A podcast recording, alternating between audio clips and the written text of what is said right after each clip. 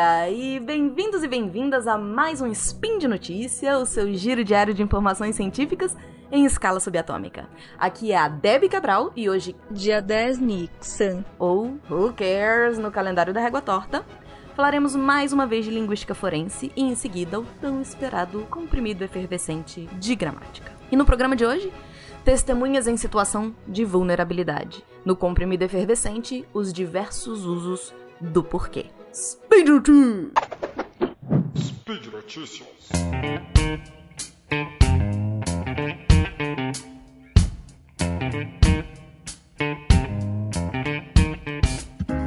Eu resolvi trazer para vocês hoje um tema, não um artigo específico, mas eu faço referência a alguns autores e livros, eu deixo a bibliografia para vocês aí no final do post.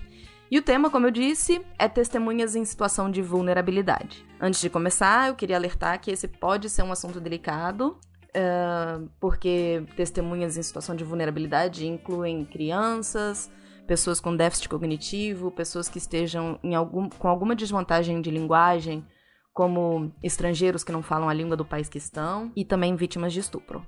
Uh, como o tempo não, não permite, eu vou focar em dois desses grupos, que é que são as crianças e as vítimas de estupro, tá? Se você achar melhor, dá uma aceleradinha aí para ver só o comprimido efervescente mais para frente. Bom, um, eu me deparei com essa temática estudando aqui no, no País de Gales, no Reino Unido. Então, eu, o, o que eu vou trazer aqui tem a ver com uma bibliografia que eu não sei exatamente como funciona no Brasil, na verdade. Uh, então, se algum ouvinte tiver informação, se a gente tem alguns procedimentos parecidos, é, eu adoraria saber, tá? Então comenta aí no post. É, por exemplo, no, no tribunal aqui, eles têm uma gama de medidas protetivas para essas testemunhas em situação de vulnerabilidade, para que elas deem seus testemunhos. Então você tem salas especiais nos tribunais que você pode fazer a ligação as pessoas do tribunal, né, os advogados, o juiz, o júri, eles veem a criança ou a testemunha mas a testemunha não vê eles, por exemplo. É, no caso de adultos testemunhando ao vivo ali na mesma sala, você tem a possibilidade de todo mundo sai, menos o, o juiz, né? Assim, existem alguns funcionários, mas eles tiram o júri, os acusados, enfim, todo mundo da sala do tribunal. Aí traz a testemunha, tem uma cortininha, assim, alguma coisa que cubra essa pessoa para um, deixar ela mais protegida de alguma forma, chama todo mundo de volta e aí sim é que ela dá o testemunho dela. É, no caso, o, o papel do linguista, do linguista forense no tribunal ele está muito mais relacionado com uma luta por reforma do sistema adversário, né? Que é, é essa coisa do, de, do advogado de defesa insistir em colocar a vítima é, em descrédito, descre, descredibilizar, não sei se existe essa palavra, uh, o que a vítima tá, tá trazendo como problema. E aí, esse é um trabalho bem complicado e que leva muito tempo. Em um ponto de vista um pouco mais prático, tem um papel bem importante do linguística forense no treinamento de policiais para ajudar nas técnicas de entrevista. Aqui também existem diretrizes para esses policiais uh, que os policiais devem seguir sobre como entrevistar crianças, por exemplo. Uh, primeiro, para conseguir informa a informação que precisam, mas também para que o depoimento das crianças possa ser usado no tribunal. É, é bem complicado fazer entrevista com criança, porque normalmente você tem toda uma construção, né, de que a família fica falando, ah, não vai falar com estranhos. E aí, de repente, você tem ali um policial ou uma policial dizendo que tudo bem conversar com ela sobre um tema que é doído, né, além de tudo. Além disso, tem toda uma questão de vocabulário e conhecimento de mundo, como uma noção espacial, noção de tempo, de causa e efeito, que a criança, dependendo do estágio cognitivo que ela esteja, ela não, não vai ter, né? Então aqui entra o linguista forense na ajuda de identificação dessas coisas, de estratégias para os policiais conseguirem tirar essas informações de maneira bem acurada, né, precisa. No caso das vítimas de estupro, infelizmente a gente volta para aquela função de reforma de instituições sociais que eu falei um pouquinho mais acima. Um, o, o que leva, na verdade, uma eternidade quando acontece, né? Connelly e Olbar, que são autores aí que eu trago na, na referência do post, que tá no post, é, eles trazem uma análise histórica, por exemplo, da definição de crime de estupro, que eles mostram que como que essas mudanças acontecem. Então, a própria ideia de sexo sem consentimento não se aplicava a estupros de escravas, né? E até recentemente não se cogitava que mulheres pudessem ser estupradas pelos próprios maridos o que ainda hoje é um problema, né? Algumas pessoas ainda refutam essa ideia. Isso acontece uh, porque a gente tem na sociedade alguns mitos sobre estupro. Um primeiro mito é a imagem esperada de que um estuprador é aquele cara que vai atacar as meninas que estão andando à noite com roupa sexy depois da balada. O, um segundo é o comportamento que a vítima deve ter quando ela é estuprada, que deve ser gritar, resistir, pedir socorro, tentar fugir. O que normalmente não acontece, já que não é aquele monstro descrito acima que tá estuprando, mas sim um tio, um pai ou o cara, aspas, fofo da balada. De acordo com os dados apresentados numa aula que eu tive aqui, com a maior especialista hoje em vítimas de situação de, em situação de vulnerabilidade, que é a professora Michelle Aldridge tem um texto dela aí também na, na bibliografia. Um, 90% dos casos, em 90% dos casos, o estuprador é alguém conhecido. Um terceiro mito que tem ainda, eu acho que é uma violência ainda mais séria, porque ela culpa a vítima, né? Ela, na verdade, é, é, é um mito que coloca o, um, um comportamento inapropriado da vítima que levaria a despertar essa vontade no estuprador. Não se enganem. Estupro tem a ver com poder, não com desejo sexual. O Connelly e Obar dizem que, abre aspas, tradução minha, tá? O abuso de poder que ocorre no ato do estupro é visto como sendo um reflexo de abusos mais amplos que a sociedade tolera e às vezes até promove. Fecha aspas. Então, se quem estuprou não era um monstro, será que foi estupro mesmo? E aí a gente entra nessa violência estrutural, invisível, em que a gente passa a questionar o comportamento da vítima, ao invés de questionar o comportamento do estuprador.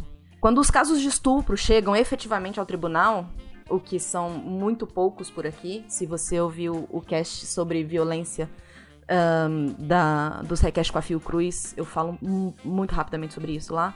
É, quando eles chegam no tribunal, tem o que é descrito hoje como revitimização ou um segundo tipo de estupro em que a vítima é obrigada a reviver o que, que ela passou.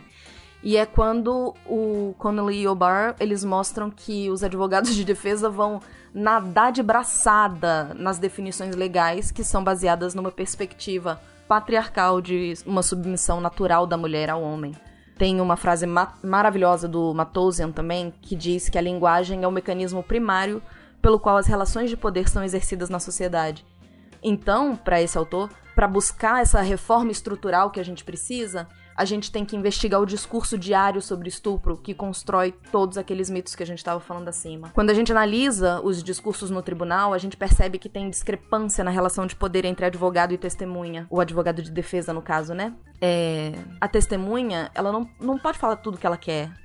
Se ela tá fugindo da pergunta dele, o advogado pode interromper e trazê-la de volta para a pergunta.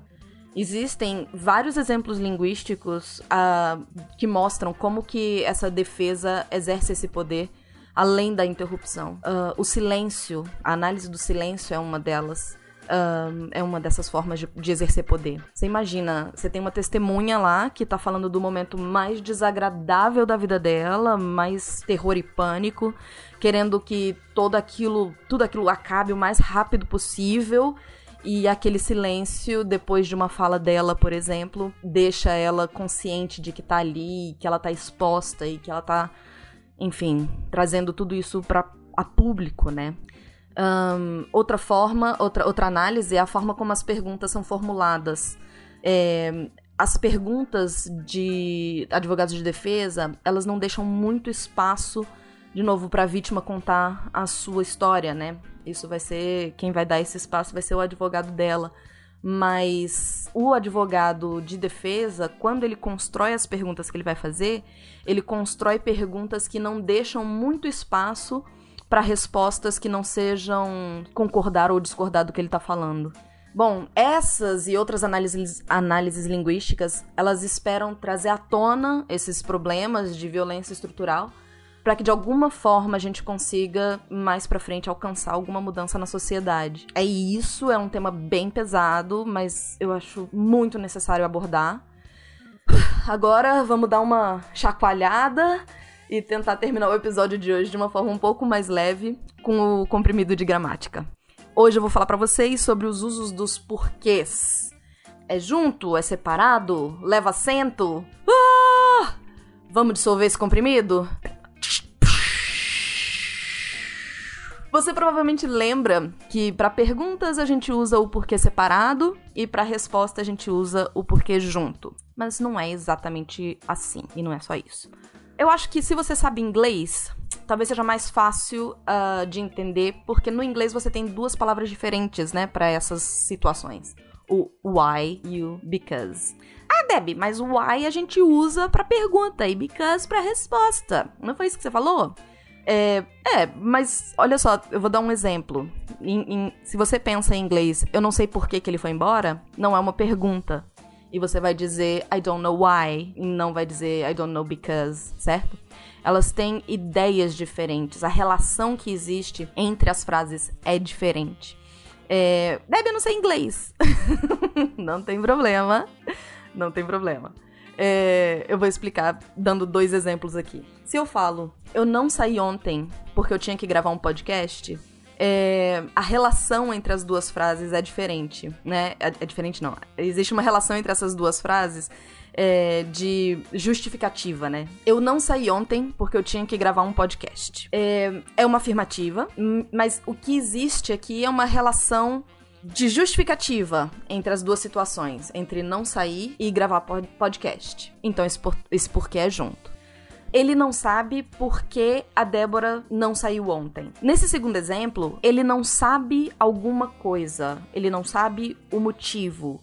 Na verdade, é como se depois do porquê a gente sempre omitisse a palavra motivo.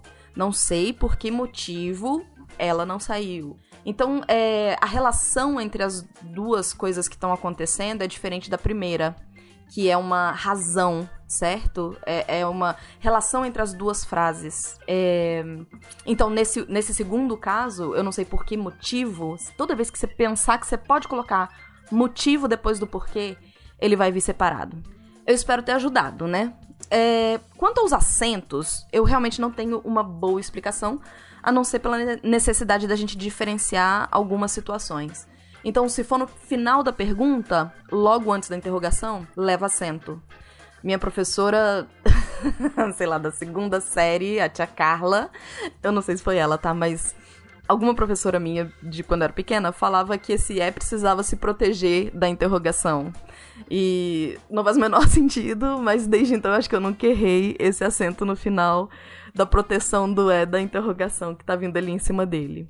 Outro, outro acento que acontece, e para isso eu não tenho nenhuma dica fofa, é quando a gente tem o porquê como uma palavra só funcionando como um substantivo.